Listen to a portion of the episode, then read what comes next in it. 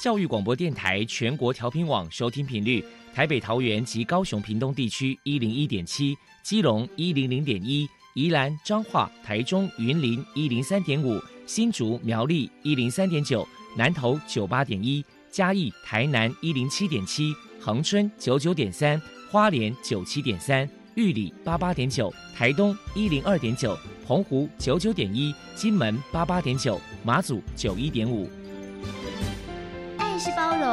爱是牺牲，爱是分享，爱是服务。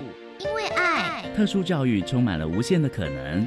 用爱关怀身心障碍同学的未来，用心倾听资赋优异子女的心声。欢迎老师、家长、同学们，大家一起加入特别的爱这个大家庭。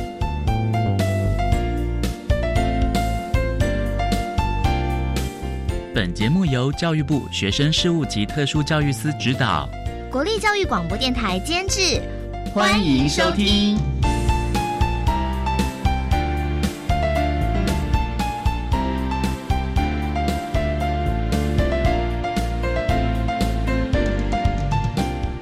因为爱，我们在空中相聚，欢迎您再度收听特别的爱，我是小莹。这个节目在每个星期六和星期天的十六点零五分到十七点播出。在今天节目中，将为您安排三个部分。首先，在“爱的小百科”单元里头，波波将为您安排“飞翔云端”的教室单元，为您邀请高雄男子特殊教育学校实习辅导处的主任黄瑞荣黄主任，为大家说明高雄男子特殊教育学校针对孩子职业教育推广的成果，希望提供家长、老师可以做个参考。另外，今天的主题专访为你安排的是《爱的随身听》，为您邀请获得一百零七年教育部爱心楷模厂商荣耀的花莲丽丽哲园饭店的馆长杨富曼杨馆长，为大家说明教他职场适应的能力，谈特教生职场面面观，为大家分享国立花莲高级农业职业学校的孩子们在花莲丽丽哲园实习以及工作的相关经验和辅导的绩效，希望提供家长老师。可以做个参考了。节目最后为您安排的是“爱的加油站”，为您邀请获得一百零七年教育部爱心楷模厂商农药的统一超商股份有限公司台东东汉门市詹慧茹店长为大家加油打气了。好，那么开始为您进行今天特别的爱第一部分，由波波为大家安排飞翔云端的教室单元。飞翔云端的教室，特殊儿。是落难人间的小天使，老师必须要拥有爱的特异功能，才能够解读与引导特殊儿。教师是特殊教育非常重要的一环，我们邀请相关的老师分享教学技巧、班级经营、亲师互动等等的经验，提供给教师们参考运用哦。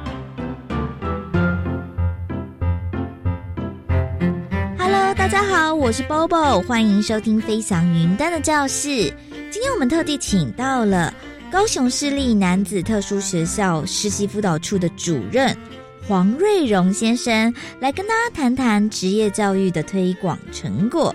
首先，我们先请黄主任来介绍一下高雄市立男子特殊学校的职业教育课程有什么样的特色，还有目前有哪些职业训练的课程呢？男子特殊学校职业教育的部分哈，我们简单的分年级来说，一年级的部分哈，就是职业的一个试探，因为学生刚进来，所以我们就是会试探他的那个能力，所以我们上学期的部分，我们可能安排的是园艺课、洗车课、清洁跟装配。那装配这是一二三年级都有，也是我们学校特色。那下学期的部分有一门课叫产品包装、餐饮服务、时尚。门市装配，那二年级的部分一样延续一年级的课程，我们也有洗车、时尚，就是门市，然后餐饮服务、园艺、产品包装及清洁，大概课程都会继续延续上来。那三年级的部分就只剩下时尚哦，就是门市、绿园，就是我们的所谓的餐饮服务跟园艺装配，我们就分这三个年级的一个部分。课程的安排呢，我们的特色呢，我们的园艺课程的推动，因为目前整个社会上的一个鼓励大家就是食用有机蔬菜，学校的设备上面一开始设校的时候，我们就有很好的设备，所以我们在推动有机蔬菜栽培的部分呢，基本上。也算是蛮有成效，而且获得各界的一个支持。所以我们在有机蔬菜栽培的部分的话，这是我们学校一个很有特色的地方。另外，我们也增加了有机果园的部分，我们果园也会栽种一些果树，比如说芒果的部分，比如说桑葚的部分。这个部分我们也把它纳入新课程的，就是加工品的制作的部分，也是列为我们很有特色，因为一切都是有机的。再来的部分就是他们包装课程，它其实。内容有蛮多的，其中有一个部分的话，我们就是在二年级的时候，我们结合的是校外的工作队。所谓的校外工作队，就是这个课程由老师带领一组学生到职场里面去。那他们的课程里面就是去一间烘焙坊做面包的一个工厂，去协助三角蛋糕的一个包装。除了三角蛋糕之外，如果他们熟练各项的工作流程，也可以做其他面包食品的一个包装，等于就是落实了。除了理论的教学之外，我们也跟实物做结合。后面如果学生表现得好，那更可以跟职场的校外实习做一个结合。希望说一连贯的服务，让学生的学习可以达到最佳的效果。再来的校内的部分呢，刚才有提到一门课叫装配。那装配的话，它的内容课程有很多，但是我们学校的特色是我们结合了冈山这个本州工业区，它的特色就是螺丝。我们学校也引进了螺丝代工这样的一个课程，将螺丝的代工引进来之后，我们等于一个工作的情境跟校外工厂的工作情境相结合。那学生不用到外面去，就有这样一个校外的情境导入学校里面。那学生做中学，学中做，就可以增加训练学生的一个工作态度跟技能。而且，既然是一个代工制度，那学生的表现的程度，哦，就可以影响到他获得奖励金的一个程度的高低。这个间接的也让学生知道说，好，原来我的表现可以获得更大的一个补偿，就是。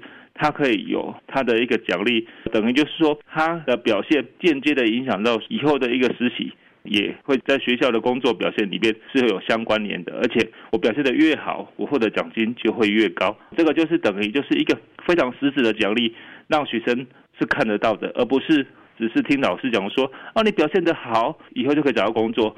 这个基本上是好没有办法连结的，只有让学生看到我的实质的效益的话。那对学生的帮助才会比较好。另外的部分，像我刚才一直在提做实商，时商其实这样的名称叫做门市服务，它的课程的特色就是它跟所谓的目前社会上的超商非常夯的超商啊，像 C 杯、Eleven 啊、全家啦、莱尔富等等运作的模式其实是非常雷同的。我们把外面的这样的一个课程在学校里面建构所谓的一个学习的一个环境。那学生在学校内就可以做这样的一个学习，当然目标就是说以后他是可以去超商做一个工作，这个是所谓时商的一个课程。再来餐饮服务的部分，那当然餐饮服务的实习，它就是会结合了我们的时下最夯的一个咖啡调饮的部分。我们的目标当然就是以后的咖啡店、星巴克等等。那我们校内也有一些设备。即使是跟外界非常相类似近的一个设备，在运用一些时下的一个咖啡调饮的一些餐饮服务，让学生可以制作、可以去点餐、可以去服务等等的部分来做一个训练。那我们又会结合等一下会说到的外面的活动，那两者就让他不止只有校内的学习之外，那我们还有校外的实习，这样子互相来做一个连接，让他的学习又更有效果了。接下来，我们就请黄主任来介绍一下，针对职业教育，学校曾经举办过哪一些活动呢？我们都知道，说校内的活动再怎么样，它都是只是校内的部分。你面对的可能就是老师、学生、家长，那外来参观的人其实平常日真的也不多。我们就是希望说，这职教课程它的应用。是可以跟社会上做一个连接，这才是我们很重要的目标。因此呢，我们即使在校内针对家长的部分，我们会有办所谓的转衔跟校外实习的活动的一个宣导，让家长了解到说，哦，我的学生以后的路，他的进度是要怎么去做安排，这个部分让家长有一个了解。另外，哦，校外职场跟机构的一个参观，因为会跟未来选择的方向会有很大的关系。那另外一个很重要的部分就是说，我们餐饮服务的部分，因为这个课程呢，我们其实就跟男子加工区里面有一间还蛮有名的公司叫恩赐普，在男子加工区里边，它就是为了服务男子加工区的一个厂商的部分，他们有办一个咖啡日的活动，让我们学校去承包这个咖啡日的活动啊，就是希望说把餐饮服务的课程的学生，我们把它带出去，在那个活动里面，我们来煮咖啡，来做一个餐饮服务。来做一个物品的贩售、义卖的活动，等于一个多元的人力的一个结合，让学生可以在借由校外的活动里面去了解到说，校内课程的训练哦，原来是为了校外活动一个延伸的部分来做一个结合，让学生可以达到学习上面最好的效果。那当然，高雄市也有一些全市性的一个活动。那我们会举办一些园游会的一个宣导的活动，宣导学校的特色课程，也有宣导一些让学生参与我们学校作品的贩卖，也是让学生有多元学习的一个部分。这些活动就是我们一直以来承办的相关的活动，让学生有更多去校外实习的一个机会。最后，我们就请黄主任来谈一谈，针对职业教育学校在未来还有哪一些计划。一百零八学年度就是一个新课纲的一个推动，那新课纲的推动有一些课程的部分的安排将会做一些微调，除了延续我们之前好的课程活动之外，接下来针对于新课纲要求的部分，就是希望职业教育的办理哈，要有一些更精致化的、更实务化的一个课程的部分做一个结合。当然就是希望说，学生的学习是要能走出校园、能带得走的一个技能。我们也会朝这个目标来继续做一个努力，希望说可以达到学生的学习可以应用到社会上去，可以有更好的一个学习效果，这是我们一个很重要的目标跟计划。非常谢谢高雄市立男子特殊学校实习辅导处的主任黄瑞荣先生接受我们的访问。现在我们就把节目现场交还给主持人小。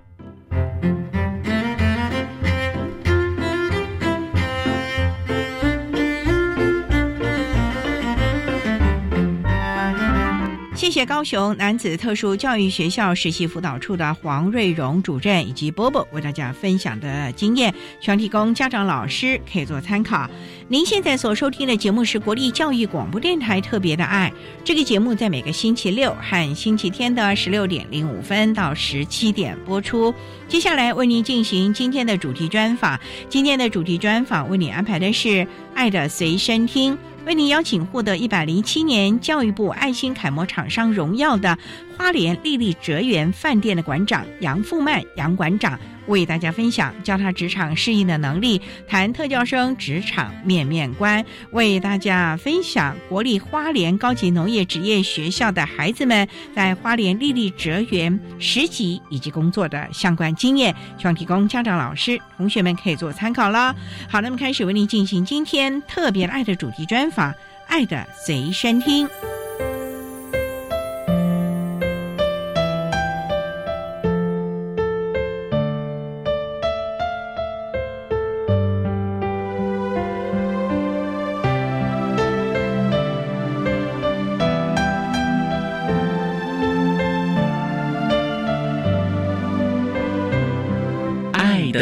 随身听。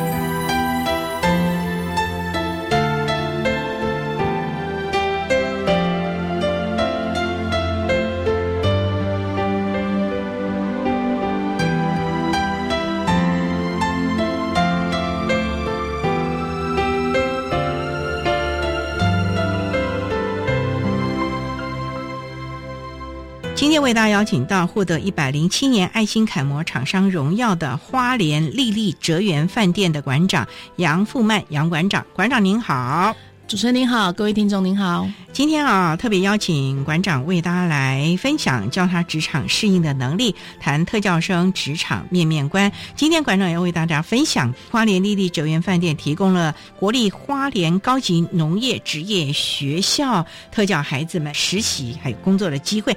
那首先啊，要先请馆长为大家来介绍花莲丽丽哲园饭店是在花莲什么地方啊？我们在花莲市林森路三十三号，在远东百货附近。哦，所以在市区的。是的，是的。哦，那它是一个商务旅馆呢，还是休闲旅馆呢？我们本来希望定义在休闲旅馆，但是其实偏商务。毕竟还是在市区里面，还是会有一些商务人士过来。成立多久了？我们是一百零一年的十二月成立了。哦，那也蛮久了。是是是。不过在花莲这个地方竞争很激烈，竞争非常激烈。这是一个观光胜地耶。是花莲是以观光立县，所以我们这边的旅宿业非常多，不管是观光级旅馆，或是我们这种一般旅馆，还有民宿业都非常的蓬勃。好像它是一个连锁企业，是不是？我们是连锁企业，我们隶属于丽丽观光，我们是上柜公司。这个饭店经营的理念是，我们丽丽观光目前有几个品牌，嗯，那有丽丽哲园久居站，然后还有丽山林会馆，有那个丽丽马告，就是在名池七兰，然后还有一个是圆山乡有一个丽丽威斯汀，各种不同等级的旅馆，我们丽丽观光都有。台湾很多观光景点都有，是不是？是我们确实连锁，从台北、宜兰的名池跟七兰，哇，花莲、垦丁、高雄，还有日月潭旁边，在伊达上码头有三个馆，所以每个馆经营的策略、方针、目标都不一样。的确是这样子的。哦，那我们花莲的丽丽哲园饭店呢？我们的经营理念是服务。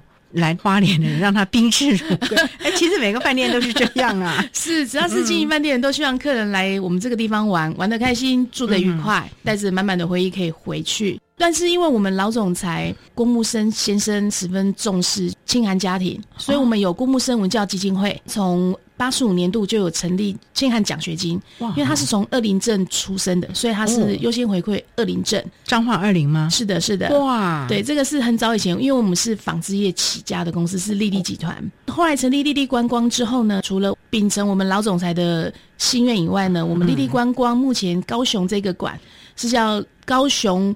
学产文教会馆，它是跟教育部一起合作的哦。对，那我们这边的房租收入有一部分都会捐赠到那个学产基金里面去，就是产学合作的，也不算产，它还是以救助清寒学生为主哦。对，那所以我们从老总裁到目前郭全俊总裁，还有我们的蔡宗义董事长，都还蛮积极推广回馈社会的一些服务。哇，所以其实是企业的社会责任的这种感觉了。是是是。不过啊，馆长，那我也很好奇，您说像丽丽早期是纺织传统产业的，传产通常感觉都是比较保守的，这种观光业那就是每天几乎随时都是集体考试的，因为客人呢，现场的各种餐饮啊，甚至客房的服务接待，这都是随堂考试的。是这个跟传产不太一样，因为传产感觉生产线就是这样做了，订单下来，那这个花样可能也都不会改了吧。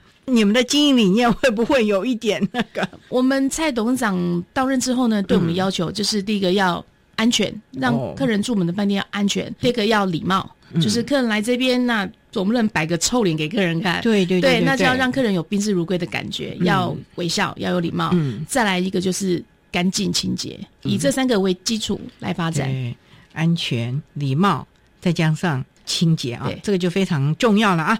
好，那我们稍待啊，再请获得一百零七年爱心楷模厂商荣耀的花莲丽丽哲园饭店的馆长杨富曼杨馆长为大家分享啊，教他职场适应的能力，谈特教生职场面面观，为大家分享国立花莲高级农业职业学校的孩子们在丽丽哲园饭店实习以及就业的相关的经验还有成果喽。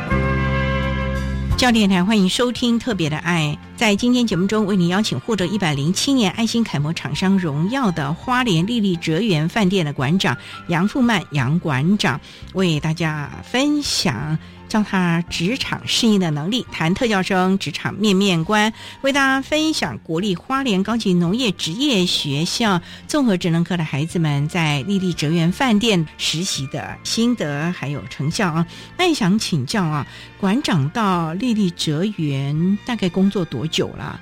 到今年的六月就满七年了。是当初就是一直在做观光产业吗？呃，没有，我先前是在国际贸易业服务。这个有一点不太一样呢，是因缘际会巧合，那来到饭店，因为之前在做业务期间也碰到各种形形色的客人，刚好有机会到饭店，以过去的经验带到现场来，我觉得其实也蛮有趣的。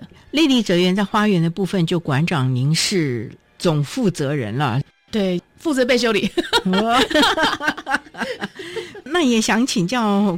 馆长啊，那您领导的概念是要怎么样的把丽丽哲园带向您心目中的观光产业呢？因为刚才您介绍了丽丽哲园有好多的品牌，是在每个点。不同的形象或者是经营的策略，那在花莲这个部分，您是怎么样的来带领这个品牌呢？因为我本身不是花莲人，我是桃园人。那因为我是一个外来客的心态跟角度去看所谓的服务，外地来的旅客，因为对花莲不是很熟悉，都知道花莲好山好水，但是花莲有什么可以玩，什么好吃，这些我觉得都是需要我们去发掘。有一些已经知名的景点，大家去网络搜寻都知道。那我觉得我比较喜欢就是去开发在地的一些小店小吃。特色，对我就会跟客人说，这是我的口袋名单。那有时候跟客人在聊的时候，他就觉得好像朋友一样去介绍在地有什么好吃好玩，而不是一些大的大家都知道的那些观光景点了。大家都知道他想去还是去，那就是说，哎，有一些小的比较特别的点，有兴趣的话就可以安插时间去走走看看。所以馆长是虽然是外地人，可是也期望把花莲的好山好水，甚至于在地人才知道的人文的特色，介绍给来这观光的朋友们。是。观光有提到就是观光立线嘛哈，那我觉得花莲人对于外来客这边都是非常友善的，那也很欢迎大家来花莲玩，所以我觉得想要把花莲的热情推广出去。还有有一个说花莲的土很黏这句话，对，很多人都这样讲。对我朋友来也都是这么说，来了不想走。哦，那我觉得这个特色一定要让大家知道，因为这里除了好山好水的自然环境，其实是人最让人感到喜爱以及。离不开的，对对 是，就像你一样，一来七年 不想调到其他的馆了。我中间有调到别的县市过。我们丽丽哲园花莲馆开馆的时候，我这边待了九个月，之后被调到高雄去开馆，之后高雄待了两年多。刚好我们公司跟退辅会这边有承接到七兰明池山庄，对，那又去明池山庄暂待了四个月的馆长，之后才回来花莲，都是开创的。还好还好，可能一个人比较无牵无挂。那再来就是回。到花莲目前三年了，那你的员工都是在地人吗？百分之九十九都是在地人。对，那你聘用员工有什么原则没有啊？一定要本科系毕业的吗？没有，没有，其实没有。我觉得第一个在面试的时候，他只要有服务的热忱。当然，服务热忱每个人来都会挂在嘴边，可是我觉得看人看眼睛，在谈的时候，他所展现出来的意志跟想法，在谈的过程中可以知道。之前有些。饭店可能喜欢，比如说高挑啊、漂亮美眉啊，在柜台啊之类的。对我来讲，面貌不是第一优先选择，我觉得是你服务的态度比较重要。所以也就是因为这样的一个服务的态度，以及回馈社会，要把花莲的好山好水介绍给大家，所以也才会提供我们国立花莲高级农业职业学校孩子们实习的机会了啊！好，那我们稍待啊，再请馆长啊为大家来分享，针对我们国立花莲高级农业职业学校特教孩子们啊所提供的特教生职场的面面观，我们稍待再请馆长为大家来说明喽。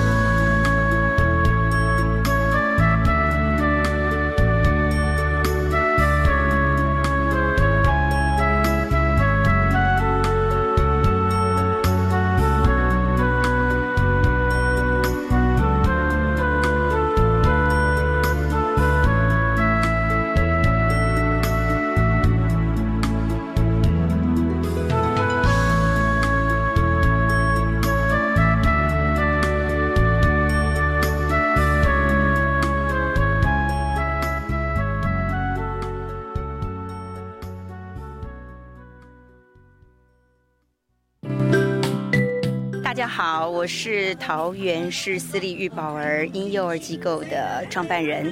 在去年的二零一八年，我们的托婴中心全面进入准公共。在今年的二零一九，我们的幼儿园的部分也加入了。那我们期许在零到六岁一贯的照顾里面，我们能够加惠更多的家长。而且呢，我希望我们的家长能够很安心的把托育的工作交给我们，然后能把这些非常优质的工作能力回馈我们的国家社会，能够很有机会的陪伴孩子走一段路，成为孩子生命中的贵人，能够也让孩子能够治愈到更好的自己。准公共幼儿园优质评价，让你托育的好，负担得起。以上广告由教育部提供。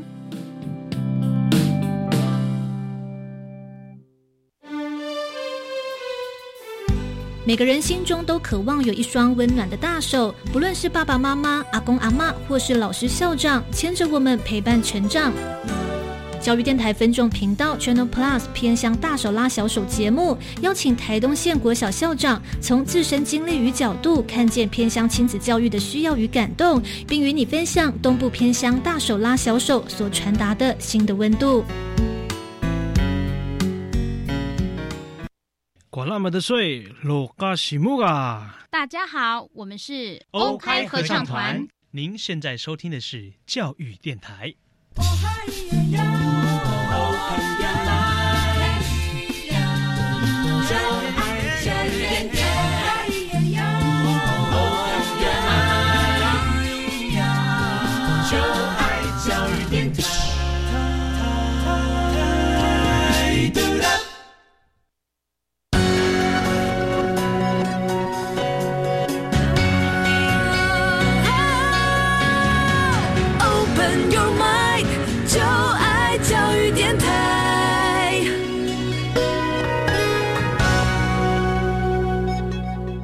教育电台欢迎收听《特别的爱》这个节目，是在每个星期六和星期天的十六点零五分到十七点播出。在今天节目中，为你邀请获得一百零七年爱心楷模厂商荣耀的花莲丽丽哲园饭店的馆长杨富曼杨馆长，为大家说明教他职场适应的能力，谈特教生职场面面观，为大家分享丽丽哲园饭店提供了国立花莲高级农业职业学校特教生孩子们的相关实习的机会。刚才啊，馆长您提到了，在聘用员工的时候，并不要高挑帅，重点是孩子工作的态度。那你想想，当初怎么会跟我们国立花莲高级农业职业学校有这样的一个合作关系呢？当初是他们学校的老师打电话来说，饭店愿不愿意给一个机会给特教生。记得那时候我们一百零一年成立不久，他就跟我们联系。我那时候是管理部的经理，因为我觉得要回馈社会嘛，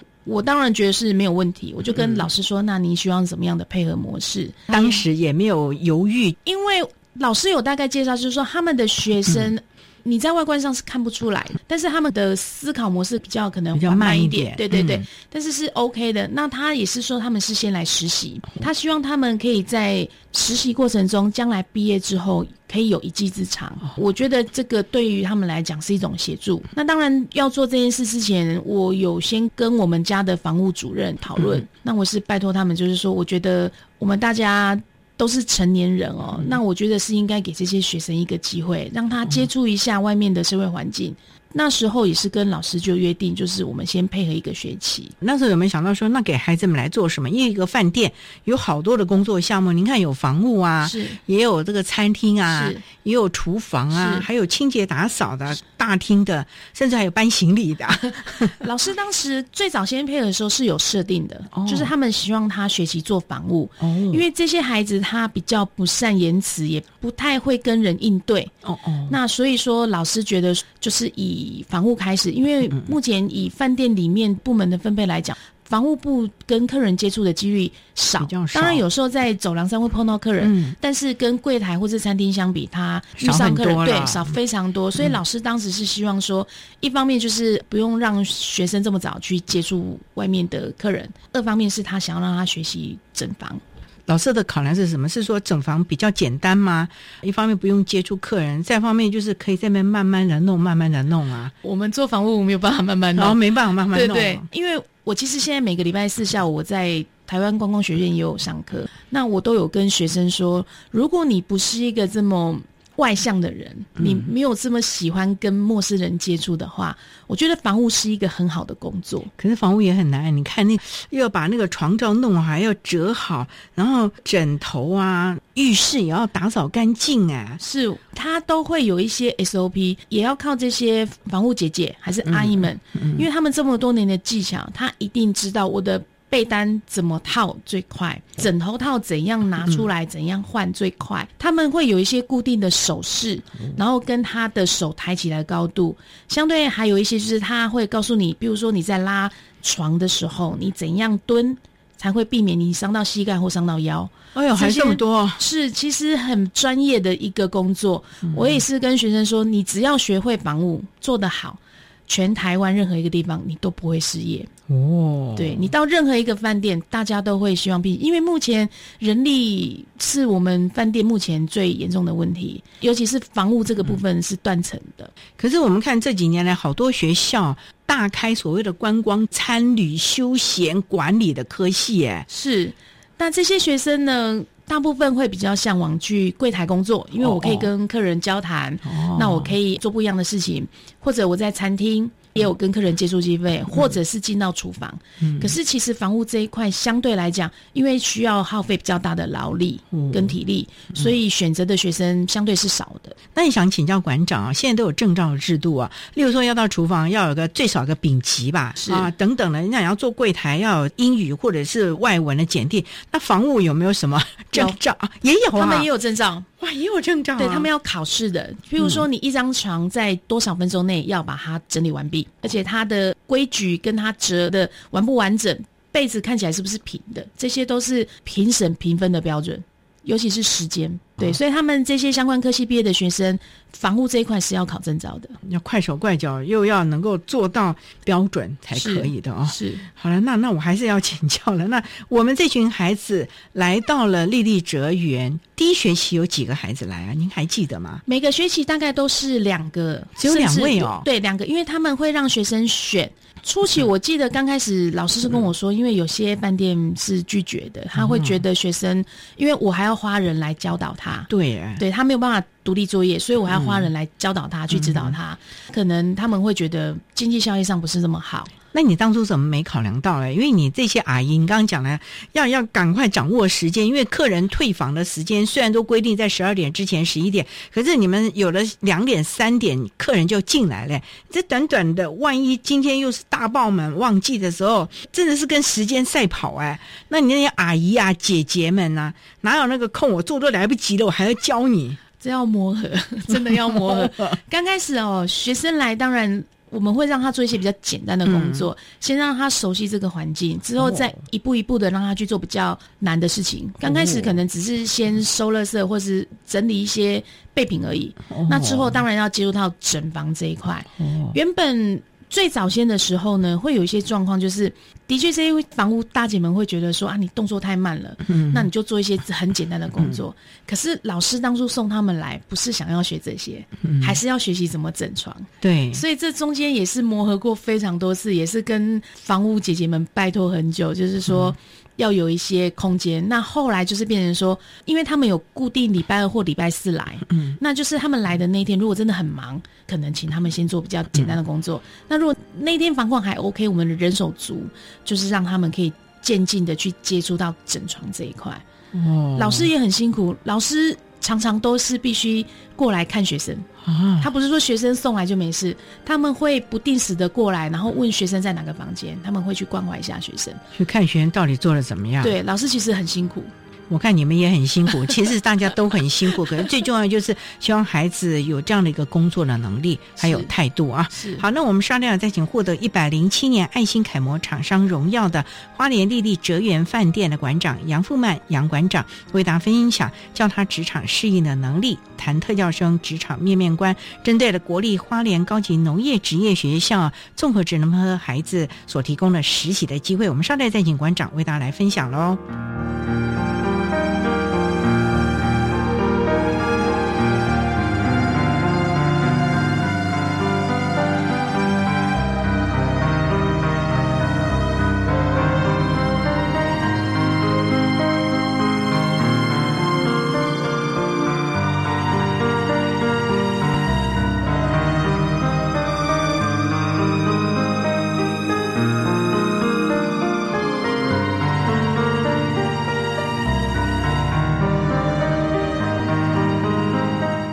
校电台欢迎收听《特别的爱》。在今天节目中，为您邀请获得一百零七年爱心楷模厂商荣耀的花莲丽丽哲园饭店的馆长杨富曼杨馆长，为大家分享教他职场事宜的能力谈特教生职场面面观，为大家介绍了国立花莲高级农业职业学校综合职能科的孩子们在花莲丽丽哲园实习工作的相关的机缘啊。那刚才啊，馆长你特别提到了，刚开始的时候也是经过了谋合嘛，因为孩子们来了要做房屋，可是房屋呢也是要跟时间赛跑的啦，所以那些房屋的阿姨啊、姐姐们都来不及。那你们要怎么样让他们来做这样的一个谋合？孩子从来没学过这个，你将来一下要上手，他挫折容忍度有时候也是蛮担心的呢。是，毕竟这些小朋友才念。高职嘛，哈，对，有些可能是跟他的小孩比他小孩年纪还小一点，或是跟小孩差不多大。那我也是希望说，这些小朋友他在念书过程中可能并不是这么的顺利，因为他可能有一些状况。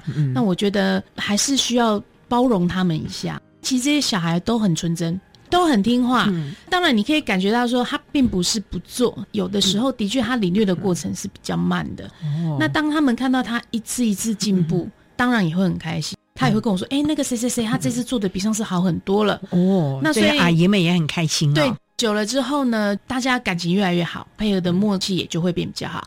小朋友可能觉得说：“哎，他有被肯定哦，所以他做起来就会更愉快、更上手。”那如果你常常一直念他、念他，他会没有信心。对，那所以后来时间久了，这些大姐们对于这些小朋友都很有自己的一套。因为以前刚开始可能是说某个姐姐配谁，某个姐姐配谁，那后来就是这个学生间配任何一个姐姐都可以。大家也这么多年，所以你们从一百零一年开始到现在一百零八年，是，但也有六七年的时间了。对，学生当然有些会毕业嘛，那毕业之后是不是选择做房屋？有的时候我们也没有办法左右，因为可能家里有另外的安排或什么。但是目前我们有一位的确是从实习期间一直到毕业留在我们这里做长期 PT，然后现在转为正职的学生有。哇，对他已经是正职了。你们为什么会把他留下来呢？他真的很认真。其实他刚开始来的时候，他的学习能力比另外一位同学来的慢一点。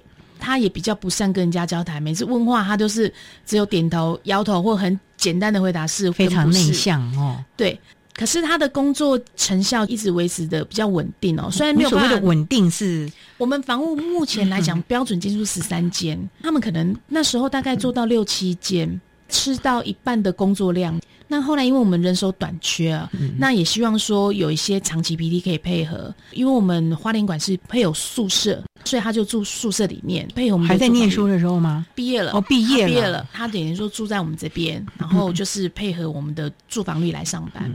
那算正式员工吗？那个时候还不是，算是实习长期 PT part time 的工作人员。其实我们住宿舍是不用钱的，那也是帮他减轻一些他生活上的开销。他们是在花莲附近的孩子吗？他是封兵哦，比较远一点。我们对住下比较员工宿舍有空位可以住进来。嗯，那个时候他就安心待在我们这里。之后我们住房率越来越高嘛，那后来决定要再请人。后来我们家的住房就说：“那我们就直接把这个弟弟转为正职。”对，那他一定很开心喽。对，但是也要勉励他。比如说那时候他从六七间后来到九间、十间，追到十二间。我们当然是给他肯定，就跟他说：“哎，你已经跟我们正职差不多了。”当然细节上有时候还是会忽略，可是已经我觉得是非常不错。而且在整个相处过程中，之前只会点头摇头，很简单回答，现在也会跟我们开玩笑哦。而且我那天看他买了一台摩托车，哇，我觉得那是一种成就感哦。你看他从一个刚开始在学校觉得那唯唯诺诺，然后后来对自己有自信心，男生还是女生啊？男生，男生啊！姐姐们有时候出去聚餐会带着他。哎呦，他也跟着去，就是把他当成自己的小孩，跟大家打成一片，就整个个性上都跟以前是不一样。多了，对对对。那我那天看他自己买摩托车，我也觉得说，哇，你买一台新摩托车？他说，对我买摩托车，这样他回家去看妈妈什么都还比较方便。那我觉得，哇，你看一个小朋友，他其实跟一般的工作者是没有什么不一样。这也是你们这几年等于就是说他是高级的时候来丽丽哲园实习呢？他们现在有分年级，高二或高三都可以，可是有时候会配合他们的课程都有。但是现在花农可能经营出还不错的成绩，所以有些学生可能还是可以去一般的门市，比如说 Seven Eleven 或是全家这种地方去面对更多的。对对，要看他们自己的选项。有些学生不喜欢，有些学生是 OK 的。所以这个孩子在你们丽丽哲园待了多久了？应该有两三年，两年多有了。哇，两年多就可以把它。训练成一个可以达到正式员工水准的，是，所以馆长啊，只要他肯，其实你们都可以把他训练的出来。对，还是他的态度跟意愿最重要。他现在还可以帮我们其他一些姐姐，他做完之后还可以来帮人家。意思就是说超前进度嘛？对对，年轻，嗯，对对对，而且他们在帮人家的时候也不会计较，不会不会，他很 OK。我自己本身也住在宿舍，我们不同楼层，那有时候在一楼有碰到他，看得出来他很疲惫哦。我就问他一件很累，他说对啊，件很累，可是他是开心的，嗯，因为今天就是我们一样，就是上班下班，下班后那个心情是放松的，哦，对，那种工作完的。成就感跟满足感是可以看得出来的，可以看到他在工作上他的付出，他看到那个成果是，再加上在这个地方像个大家庭一样的那种感觉啊，是的，是的，真的是应该要给这些孩子相关的机会了啊。对，好，我们稍待再请获得一百零七年爱心楷模厂商荣耀的花莲丽丽哲园饭店的馆长杨富曼杨馆长为大家说明教他职场适应的能力，谈特教生职场面面观，为大家说明国立。花莲高级农业职业学校综合职能科的孩子，在丽丽哲园饭店啊，他们实习甚至可以晋升为正式员工的这样的一个养成的教育。我们稍待再请馆长为大家来分享这个过程喽。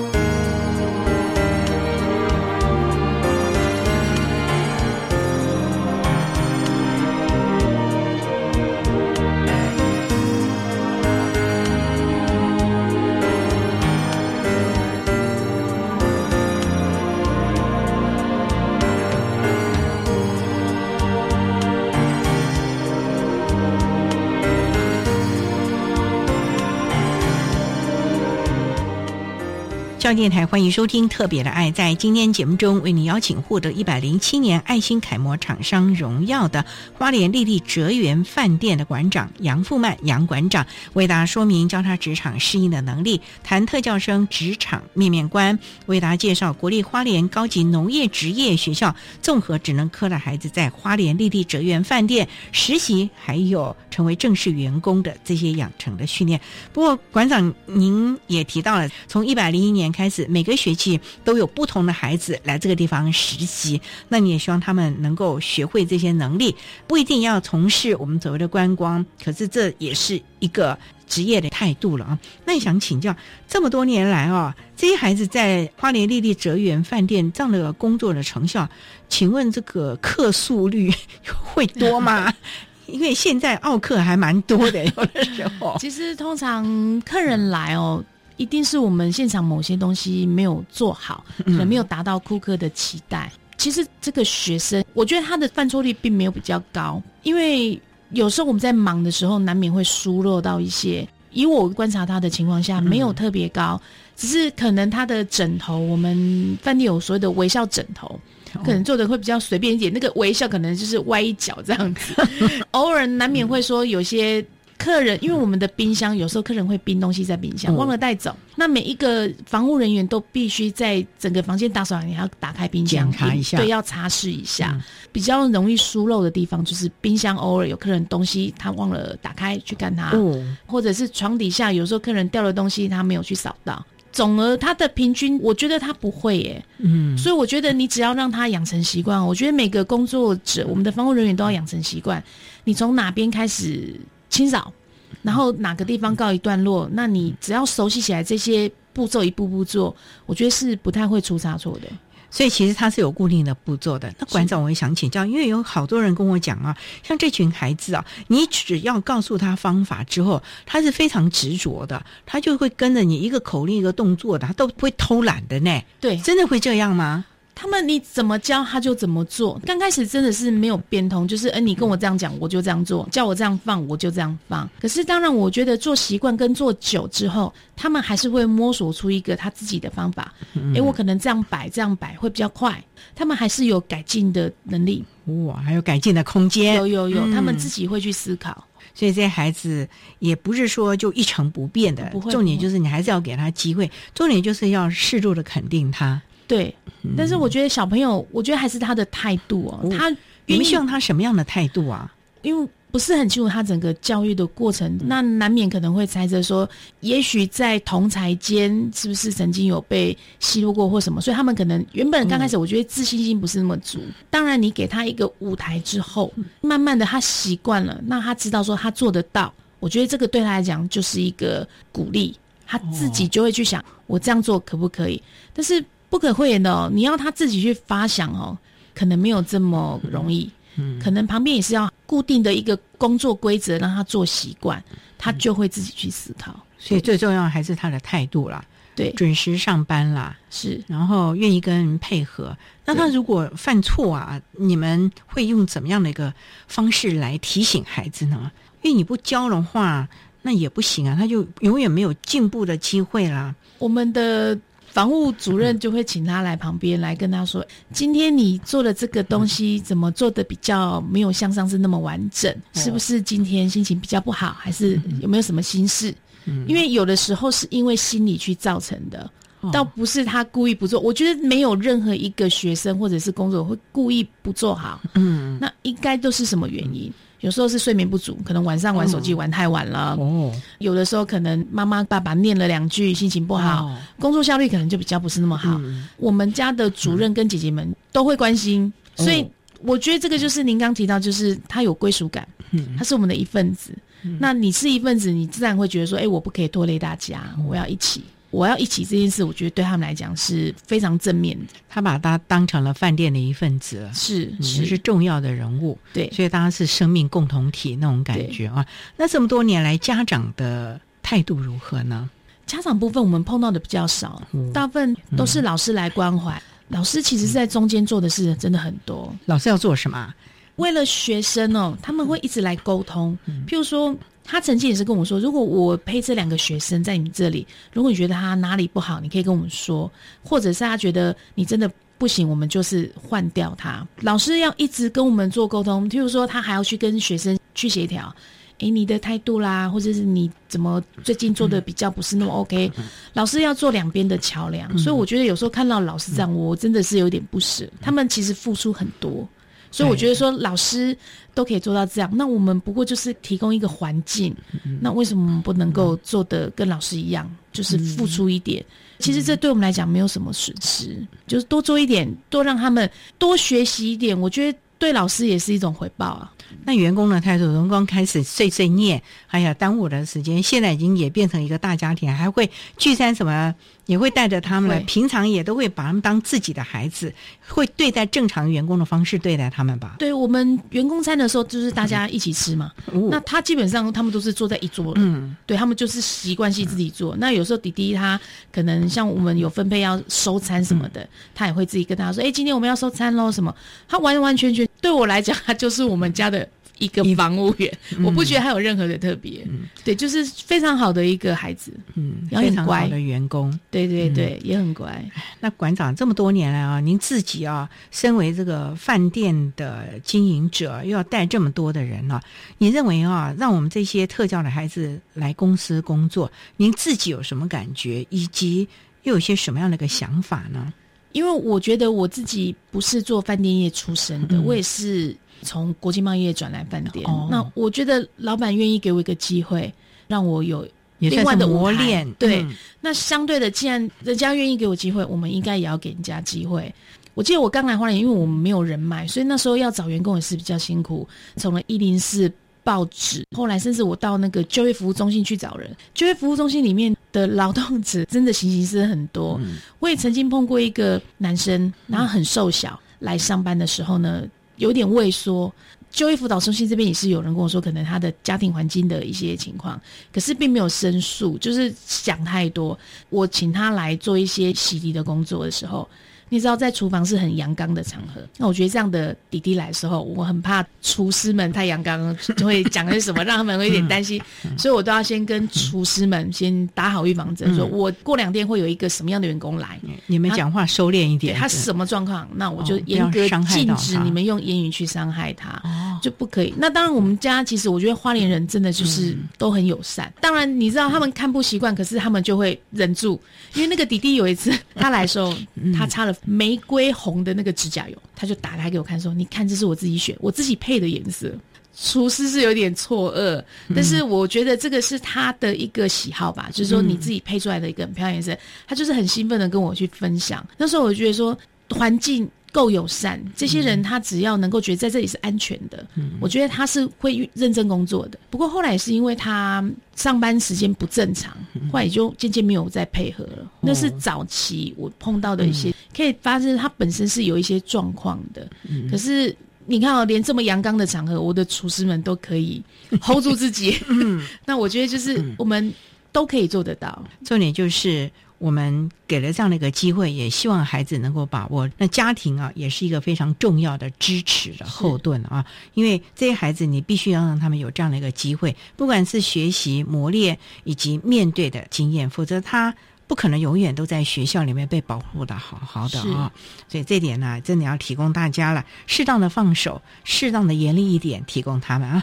好，那我们今天啊，也非常的谢谢获得一百零七年爱心楷模厂商荣耀的花莲丽丽哲园饭店的馆长杨富曼杨馆长，为大家说明教他职场适应的能力，谈特教生职场的面面观，为大家介绍国立花莲高级农业职业学校综合职能科的孩子在花莲丽丽哲园饭店。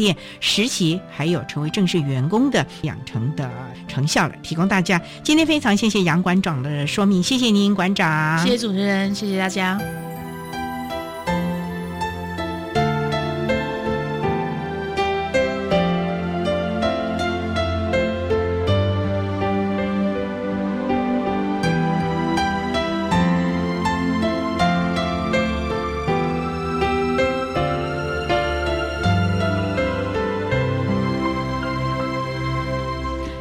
且获得一百零七年教育部爱心楷模厂商荣耀的花莲丽丽哲园饭店的杨富曼馆长，为大家分享了国立花莲高级农业职业学校的孩子们在花莲丽丽哲园实习以及辅导的相关经验，希望提供家长、老师还有同学们可以做参考。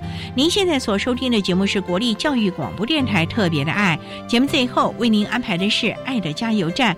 为您邀请获得一百零七年教育部爱心楷模厂商荣耀的统一超商股份有限公司台东市东汉门市的店长詹慧茹詹店长为大家加油打气喽！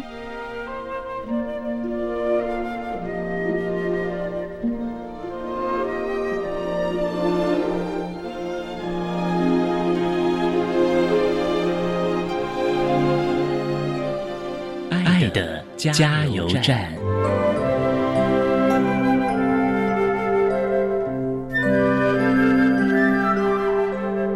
各位听众，大家好，我是教育部一百零七年爱心厂商统一超商股份有限公司东汉门市的张慧茹店长。针对企业提供身心障碍孩子实习就业机会，有一点分享，就是我们身心障碍的孩子，其实。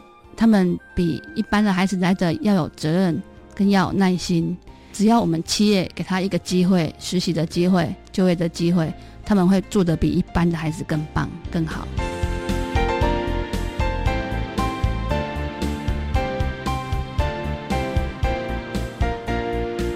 今天节目就为您进行到这了，感谢您的收听。在明天节目中，为您邀请获得一百零七年教育部爱心楷模厂商荣耀的统一超商股份有限公司台东市。